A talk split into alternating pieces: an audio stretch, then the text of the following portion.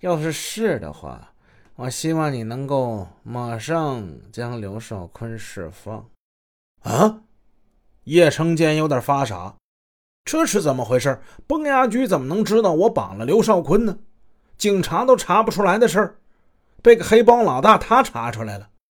而且特别是崩牙驹打电话那语气、那高傲自大、那傲慢的样儿，不容分辨，不容解释。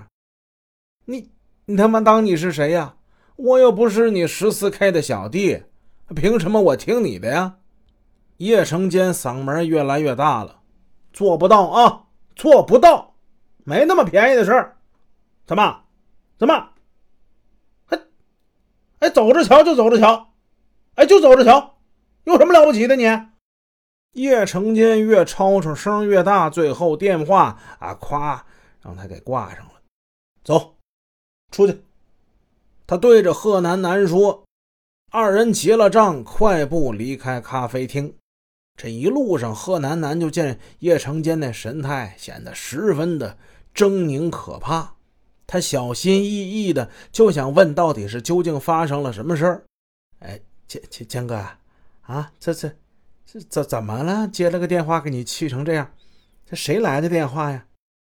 谁来的电话？你想不到，崩牙驹给我来的电话，够杂种。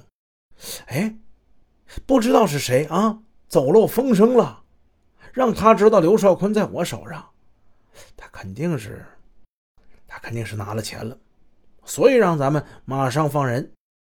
他妈哪有这么便宜的事儿啊？哦，他拿钱，咱们白白冒险呢？啊！我他妈的，咱们咱们这些人里头，肯定有他妈嘴不严的。叶成坚边说边气呼呼的喘个不停。